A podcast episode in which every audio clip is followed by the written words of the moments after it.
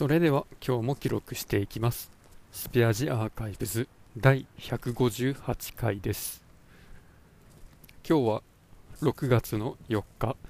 時刻は21時半過ぎぐらいです。冒頭のプチプチという音は何の音でしょうね。あこれは雨上がりに家の生垣の笹竹の葉っぱの上で、まあ、何らかの蛾の幼虫がその葉っぱの繊維を噛みちぎっている音です。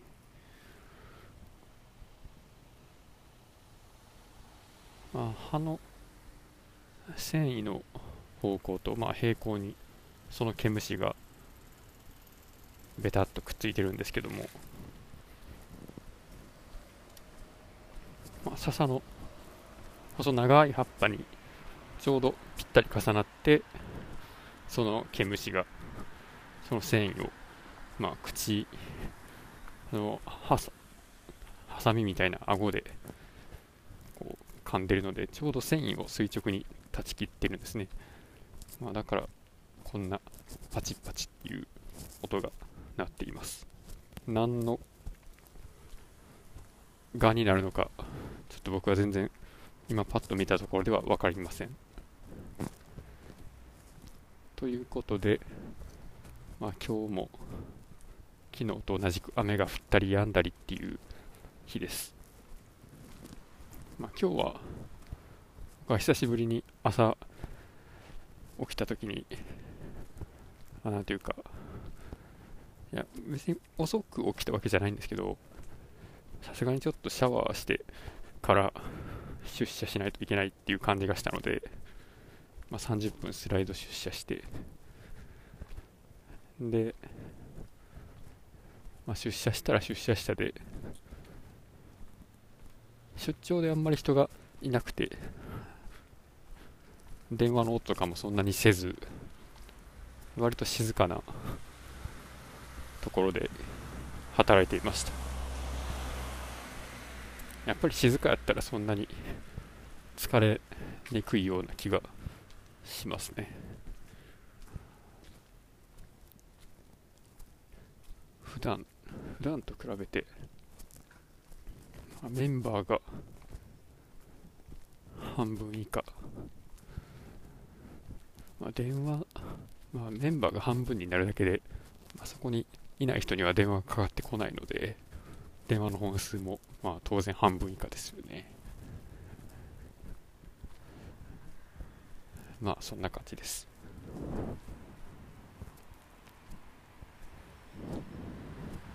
で、今日はふと、まあ、今月のスマホのデータ通信量、まあ、費用じゃなくて、ボリュームですね。データボリュームがどれぐらいあるのかっていうのがちょっと気になったので、IIJ ミオフォンなんですけど、僕の、えー、格安 SIM は。そこで、まあ、6月に入ってからの、まあ、日ごとのデータボリュームを見ていると、まあ、今日の時点で、まあ、今日は4日ですけど、4日ですけど、その4日間、まあ、大体、まあ、1日100メガバイト前後使っています。で僕はギガプランっていう、えー、2ギガバイトまでなら税抜きで780円っていうプランなんですけど、まあ、このペースでいくと、まあ、1日0.1ギガ使ってるわけですから、月に3ギガ使うことになって、2ギガの契約で1ギガオーバーすると何が起こるのかというと、容量、契約容量を超えた分は、低速に切り替わりますと。いうことです。低速って何やっていうと、通信速度が300キロ bps になります。1秒あたり300キロビットです。これがどれぐらい、まあ、僕の外でのスマホでネットにつなぐときに影響があるのかっていうのを今日は調べようと思いました。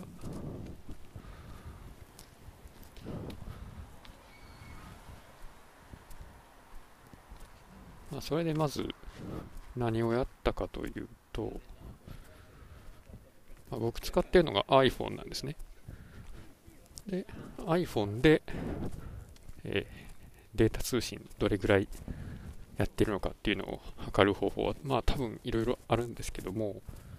今回はですね、設定画面からモバイル通信っていうところをそのメニューを開いた時に出てくるアプリごとのモバイルデータ通信量なんとかメガバイトっていうのを、ま、目安に考えることにしました、ま、これはですねあのそのモバイル通信のメニューのところ一番下まで下げてもらうと統計情報リセットっていうのがそういうボタンがあってそれを押すことで、えー、まあ現在までのデータボリュームをですね、まあ、ゼロに戻してもらいます。その状態で何らかの、まあ、測定したいアプリとかそれを起動して、まあ、動かしていくと、まあ、どれだけデータのあの容量が動いているのかっていうのが見えるようになっています。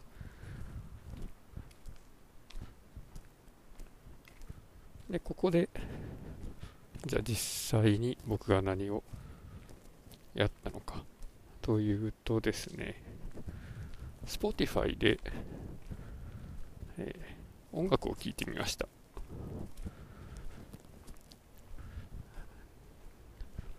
それでですね、まあ、Spotify 起動して、えー、ヨルシカのエルマっていうアルバムのところでスタートボタンを押したんですが、まあ、そこから1分ぐらい、えー、何も、えー、音楽は進まずに、まあでも再生ボタンを押された状態になっていると。あ、ちょっと言うの忘れましたけど、えー、まあ、これはですね、その 300kbps になった時にどう影響を受けるのかっていうのを検証するためのものなので、その検証をするにあたって、えー、わざと通信速度を低速モードに切り替えて行っています。なので、まあ、この時の、えー、まあ、再生ボタンを押して1分ぐらい経っても音楽が始まらないっていうのは、まあ、マックス 300kbps で通信しているとして、まあ、考えます。まあ、そうするとですね、ま、1分ぐらい経ってから、その曲が流れ始めたんですが、まあ、その時点ですね、まあ、曲が始まっただけなのに、いきなり1.8メガバイト消費しているというふうに数字が出ました。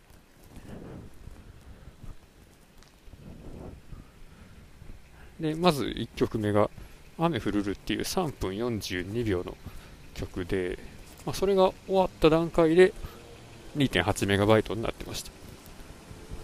で、その後に30秒ぐらいなんか Spotify 自身の広告が入って、で、2曲目が、ただ君に晴れ、3分18秒。これが終わった後、3.2メガバイトになりました。3曲目が、ゆえなぎ棒花まどい3分18秒。これは、1番目のサビの前に 3.6MB になっててでサビになったら 3.7MB でそのまま、曲が終わるまで増えずに4曲目行ってっていうやつで。それが終わっそれは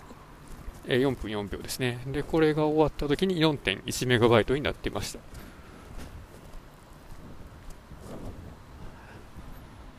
曲の、えー、流れてる時間のトータルでいくと何分かな？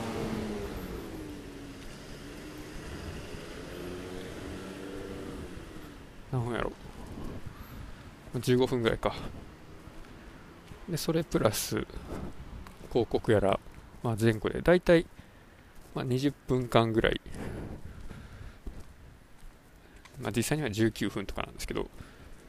統計情報をリセットしてから19分間の間で Spotify のアプリの、えー、起こした通信のボリュームがですね、まあ、4.1メガバイトでした。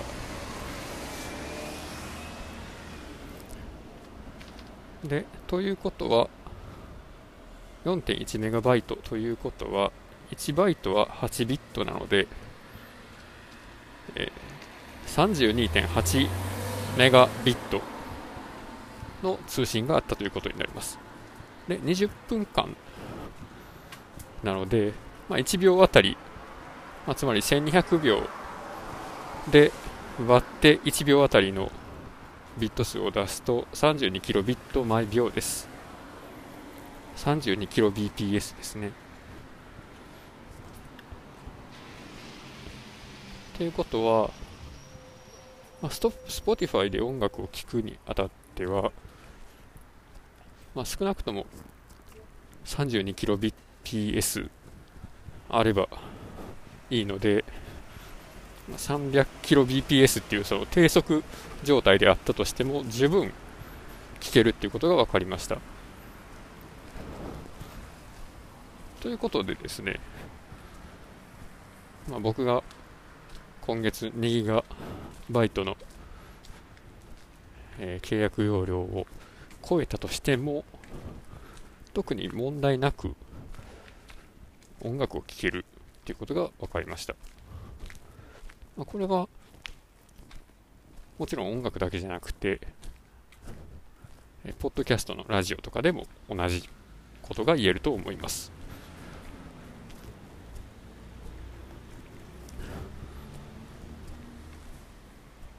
この時ですね、まあ、特に途中で音が切れるとか、まあ、そういうことは問題がなかったんですね。ただただ、えー、音楽の再生の最初の出だしが1分ぐらいかかったっていう、それだけでしたね。じゃあここから何が言えるかっていうと、Spotify のアプリではあらかじめ曲の、半分ぐらいかなを iPhone の方にダウンロードしてその後再生を始めるということですね。最初に曲の半分をダウンロードしておいてその半分のダウンロードした分の曲を流しながら残りをダウンロードしていくというまあ、そういうことですね。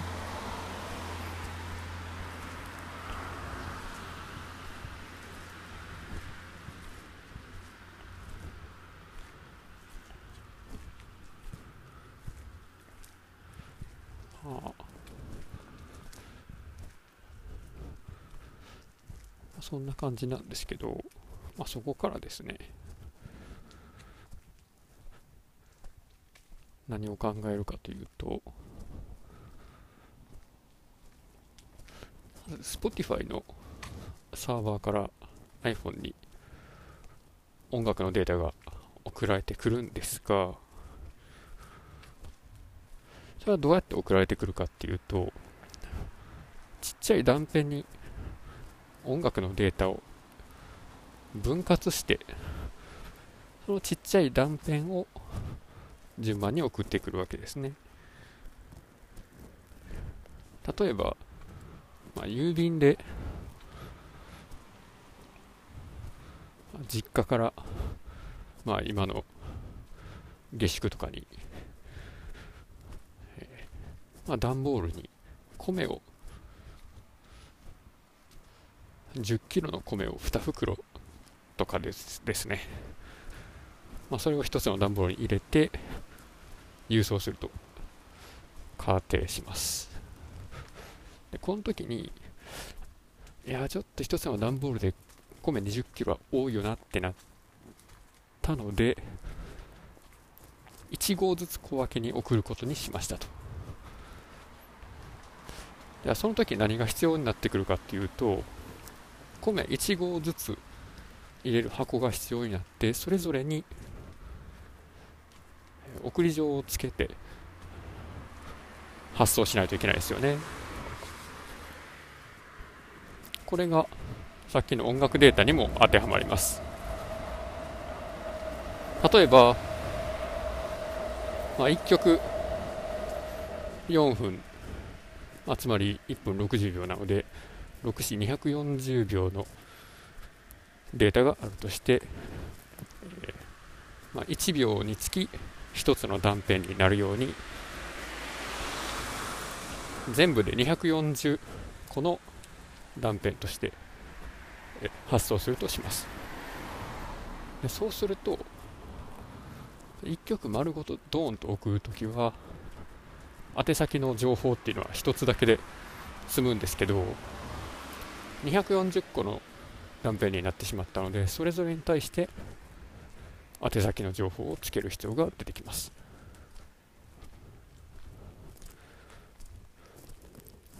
まあ、そうなるとどうなるかっていうと実際に Spotify から iPhone に届くデータの大きさっていうのはそのまま音楽のデータを分割したものよりも少しだけ大きくなるっていうことが言えますね、まあ、実際全然大した割合じゃないとは思うんですけど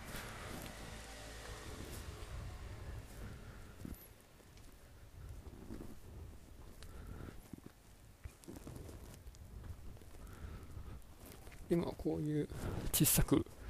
分けた断片をですね、まあ、例えば240個あるものを送ったとしてそれが全部ちゃんと iPhone にダウンロードされるのかっていう